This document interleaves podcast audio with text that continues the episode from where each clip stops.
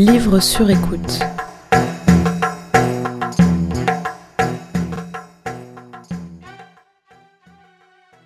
Sylvain a 28 ans, d'épais cheveux noirs et un sourire en coin. Sylvain, je l'ai rencontré dans le RER. Il lisait Sur la route de Jacques Kerouac, ça m'avait intrigué. Depuis, on se croise régulièrement, à Paris ou ailleurs, la plupart du temps par hasard. Sylvain est journaliste, passionné par les nouveaux médias. Alors souvent, on parle podcast, émissions, reportages. En habitué du micro, je savais qu'il dirait oui à ma proposition d'enregistrer un extrait d'un livre qui l'avait touché. Ce livre, ce sera La Chambre de Giovanni, de James Baldwin, un auteur noir américain, homosexuel, et engagé dans le mouvement des droits civiques. Sylvain me dit que Baldwin le fascine, à la fois par sa vision de la société américaine et par son style.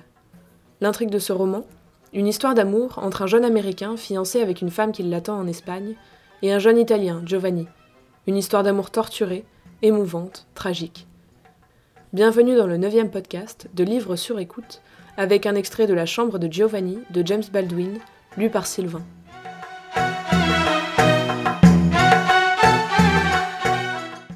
Après que Giovanni eut perdu son travail, les jours passèrent à tuer le temps.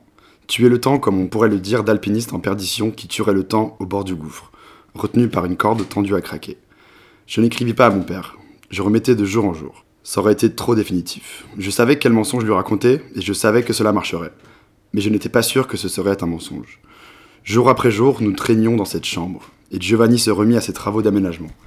Il avait l'idée bizarre de construire une bibliothèque encastrée dans le mur et s'était mis à creuser jusqu'à atteindre la brique qu'il commençait à attaquer. C'était un travail dur, insensé, mais je n'avais ni le cœur ni l'énergie de l'arrêter. Dans un sens, il le faisait pour moi, pour me prouver son amour. Il voulait que je reste dans cette chambre, avec lui.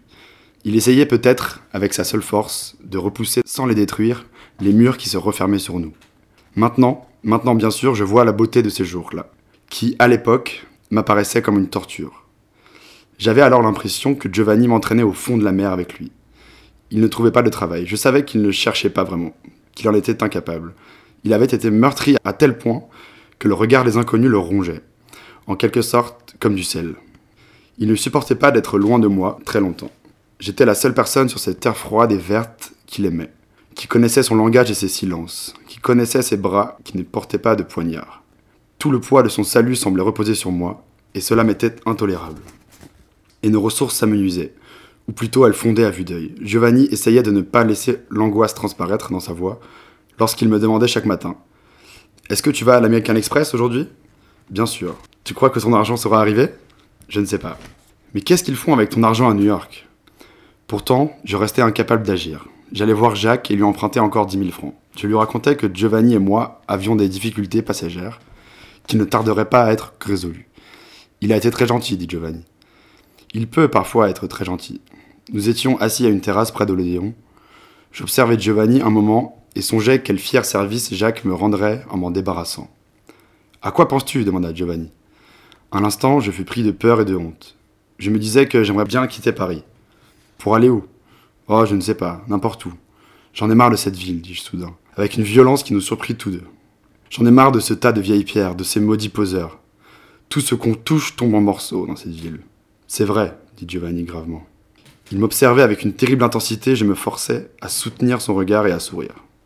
Tu n'aimerais pas partir d'ici quelques jours? lui demandai-je. Oh, dit-il en levant les mains, dans un geste de résignation moqueuse. Moi, j'aimerais aller n'importe où avec toi. Tout d'un coup, je ne me sens pas aussi attaché que toi à Paris. Je n'ai jamais beaucoup aimé Paris, en fait. On pourrait peut-être, je ne savais pas vraiment ce que je disais, aller à la campagne ou en Espagne. Ah, dit-il d'un ton léger, tu te languis de ta maîtresse? Je me sentis coupable, irrité, plein d'amour et de tristesse. Je voulais le frapper et je voulais le prendre dans mes bras. Ce n'est pas pour ça que je veux aller en Espagne, dis-je, maussade. J'aimerais voir ce pays, c'est tout. Tout est cher ici. Alors, dit-il gaiement, allons en Espagne. Ça me rappellera peut-être l'Italie. Tu aimerais mieux aller en Italie? Tu préférais aller dans ton pays? Il sourit. Je crois que je n'ai plus d'attache là-bas. Puis il ajouta Non, je n'aurais pas envie d'aller en Italie. Peut-être pour la même raison que tu ne veux pas aller aux États-Unis. Moi, je vais y aller aux États-Unis, dis-je rapidement. Il me regarda. Je veux dire que j'y retournerai sûrement un de ces jours. Un de ces jours, dit-il. Tous les malheurs arriveront un de ces jours. Pourquoi est-ce que ce serait un malheur? Il sourit. Tu croiras rentrer chez toi et tu te rendras compte que tu n'es plus chez toi du tout. et tu seras bien embêté. Tant que tu restes ici, tu peux te dire un de ces jours, je rentrerai chez moi. Il souriait, jouait avec mon pouce. N'est-ce pas? Admirable logique. Tu veux dire que j'ai un chez moi? Tant que je n'y vais pas? Il se mit à rire. C'est vrai, non? Tu n'as pas de chez toi jusqu'à ce que tu t'en ailles, et une fois que tu es parti, tu ne peux jamais revenir. J'ai l'impression d'avoir déjà entendu cette chanson. Sûrement, et tu l'entendras encore. Il y aura toujours quelqu'un quelque part pour chanter cette chanson. Nous nous levâmes et commençâmes à marcher. Et qu'est-ce qui se passerait si je me bouchais les oreilles? demandai-je. Il resta longtemps silencieux, puis Tu me fais parfois penser à un homme qui se ferait mettre en prison pour ne pas risquer de se faire écraser par une voiture. Ça me semble s'appliquer à toi beaucoup plus qu'à moi, répliquai-je d'un ton sec. Qu'est-ce que tu veux dire par là? Je veux parler de cette chambre, cette chambre hideuse. Pourquoi tu es-tu enterré si longtemps? Enterré? Pardonne-moi, mon cher américain. Mais Paris n'est pas New York. Paris n'est pas plein de palais pour des garçons de mon genre. Tu crois que je devrais vivre à Versailles? Il doit y avoir d'autres chambres. Ça ne manque pas les chambres. Le monde est plein de chambres. Des grandes, des petites. Des chambres à plafond haut, des chambres à plafond bas. Toutes sortes de chambres. Et dans quelle sorte de chambre devrait vivre Giovanni selon toi? Combien de temps tu crois que ça m'a pris de trouver la chambre que j'ai? Et depuis quand Depuis quand il... Il s'arrêta et me martela la poitrine de l'index? Depuis quand est-ce que tu détestes tant ma chambre? Depuis quand? Depuis hier? Depuis toujours? Dis-le-moi. Face à lui, je bredouillais.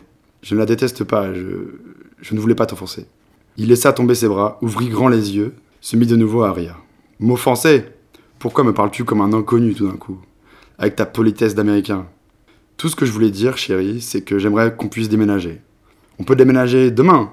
Allons à l'hôtel. C'est ça que tu veux? Le crayon peut-être? Je soupirais, sans voix et nous nous remîmes en marche. Je sais, explosa-t-il un moment plus tard. Je sais, tu veux quitter Paris, tu veux quitter la chambre. Tu es cruel, comme tu es cruel. Tu m'as mal compris, dis-je. Tu m'as mal compris. Il sourit, comme à lui-même. J'espère bien.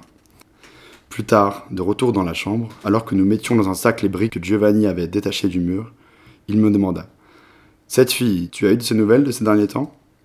Pas récemment, dis-je sans lever les yeux mais je suppose qu'elle devrait rentrer d'un jour à l'autre. Il se redressa, et debout au centre de la pièce, sous la lumière, il me défia du regard. Je me levai aussi, souriant à demi, mais en même temps, chose étrange, vaguement effrayé.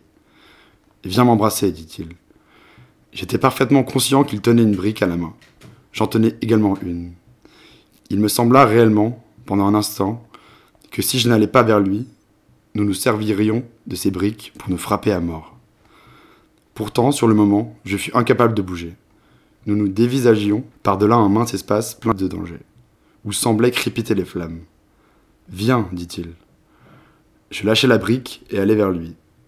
Au bout d'un instant, j'entendis tomber la sienne, et, dans des moments comme celui-là, il me semblait que nous choisissions de souffrir et de commettre le même meurtre, sans fin, long, incessant, perpétuel.